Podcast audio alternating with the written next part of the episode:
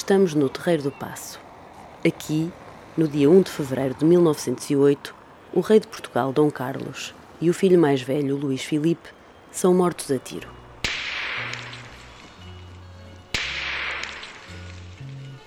A monarquia cai. Os portugueses estão fortemente divididos entre republicanos e monárquicos.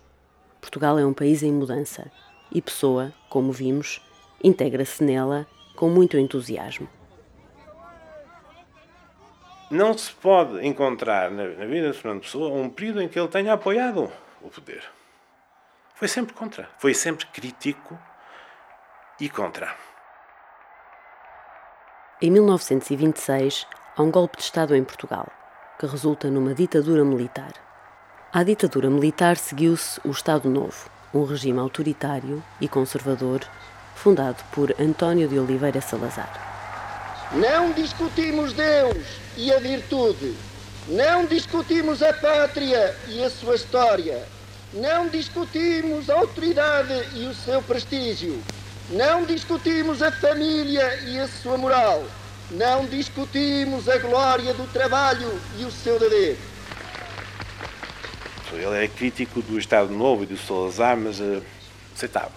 Diz: Eu não sei o que é isso de Estado Novo, mas dizia, pronto, eh, o Salazar administra bem eh, as finanças, a moeda, a moeda tem credibilidade no estrangeiro. Reconhecia algumas coisas e, portanto, ele achava que menos mal.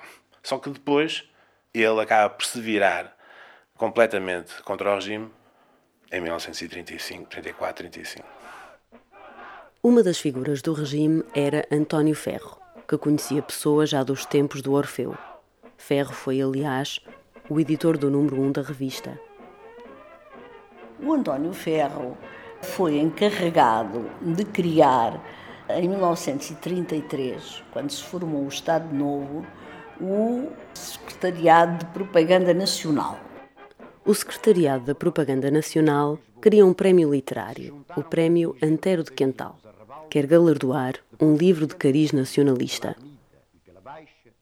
A mensagem, que se chamava que se intitulava Portugal e não se intitulava Mensagem, intitulava-se Portugal, era apenas uma das várias obras que o Fernando Pessoa tinha em mente para publicar. Teve que apenas que fazer mais 10 ou 12 poemas em 34 para completar o livro. Portanto, era fácil acabar o livro e, e publicá-lo e, e ainda por cima ganhar um prémio que lhe estava mais ou menos já prometido. Só que ele teve no júri pessoa, ainda por cima, um antigo amigo dele, o Mário Beirão, mas era lá dos tempos da Águia, não sei quê, que, que já não gostava dele.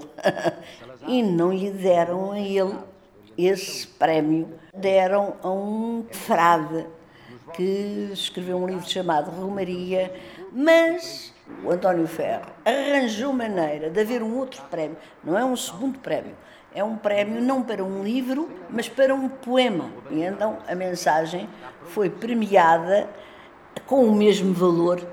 Eh, cinco contos de reis, na altura era muito, muito dinheiro, cinco mil escudos, não é?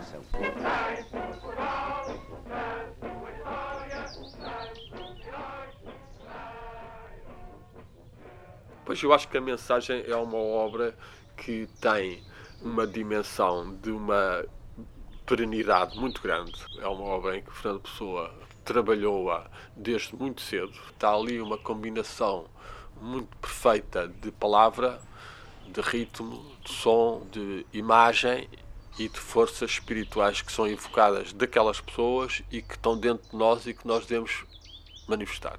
Portanto, é uma obra mágica tem uma, uma vertente esotérica, mas esta era, vamos dizer, a esperança da pessoa que, e ela sempre teve esta esperança que Portugal um dia vai voltar para a sua, para esta glória que ela teve no passado, e isso realmente era a esperança, e assim explica-se aquele fenômeno é, esotérico. E também é, racionalmente também é uma forma de facto um pouco difícil explicar como é um, um, um pequeno país muito rural é, com um grande número de analfabetos podia descobrir quase o mundo inteiro não é? Isto racionalmente é, é muito difícil de explicar.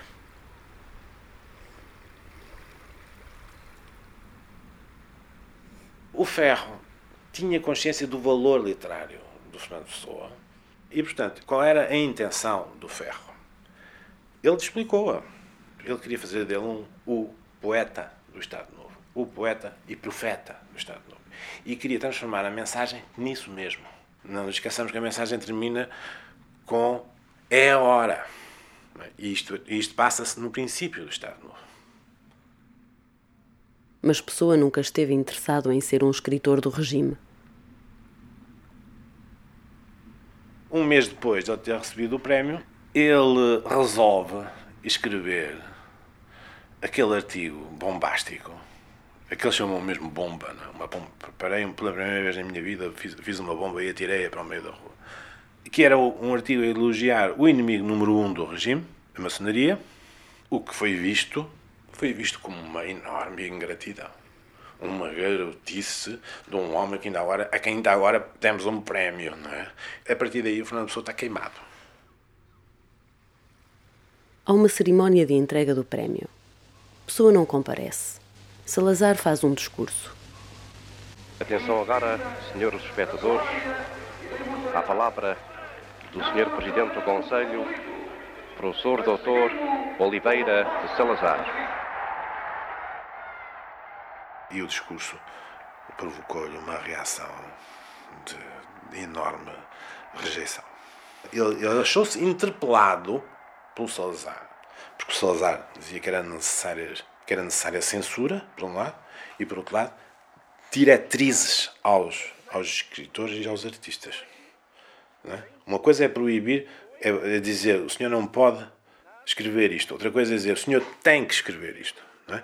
Quando se vira contra o regime, vai dizer uma coisa muito engraçada: é que não sabíamos que para termos boa administração tínhamos que vender a nossa alma já tinha saudades de quando o país era mal administrado. E esse é o ponto de viragem na posição de Pessoa em relação ao Estado Novo. António de Oliveira Salazar. Três nomes em sequência regular. António é António, Oliveira é uma árvore, Salazar é só apelido. Até aí está bem. O que não faz sentido é o sentido que tudo isto tem. Está tudo bem assim e não podia ser de outra forma. E depois, em março, ele escreve aquela famosa nota biográfica de 30 de março, em que ele então define-se a si próprio. É aí que ele se diz que é um liberal, nacionalista liberal e que se diz também um cristão gnóstico fiel à tradição secreta do cristianismo e depois na posição iniciática se diz iniciado nos três graus menores por mestre discípulo da aparentemente distinta ordem templária de Portugal. Portanto, ele, portanto, ele quando diz cristão gnóstico diz também inteiramente oposto à Igreja Católica de Roma. A Igreja de Roma, tanto mais que ele achava que era uma das forças que estava por trás da proibição das associações secretas. Já em 1928, Pessoa tinha publicado na revista Presença uma tábua bibliográfica. É uma revista sediada em Coimbra, cujos diretores são José Régio, Adolfo Casais Monteiro e João Gaspar Simões.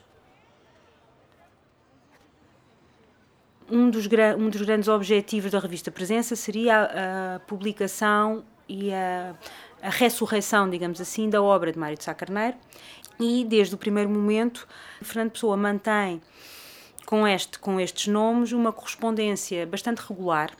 E é uma correspondência muito interessante porque a pessoa percebe que estão ali os seus primeiros leitores a sério, os seus primeiros críticos a sério. Então essa correspondência dá-nos informações absolutamente preciosas, por um lado, sobre o modo como Pessoa começou a ser lido e depois como é que Pessoa reagiu a esta a leitura primeiro estudo sobre Pessoa é publicado ainda em vida de Pessoa, pelo João Gaspar Simões. É um capítulo de um livro chamado O Mistério da Poesia, em que Pessoa reage de uma maneira efusiva, ele acha aquilo absolutamente extraordinário.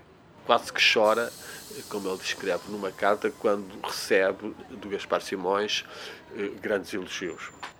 Está eh, lisonjeadíssimo com, com, com, e, sobretudo, de alguma forma, ele percebe que aquilo em que ele sempre acreditou começa a ganhar corpo. Que mais do que o reconhecimento da geração dele, o que lhe interessa é o reconhecimento das gerações seguintes.